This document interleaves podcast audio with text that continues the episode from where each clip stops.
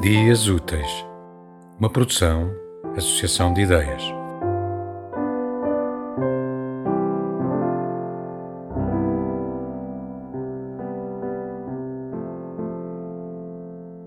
O poeta é um fingidor.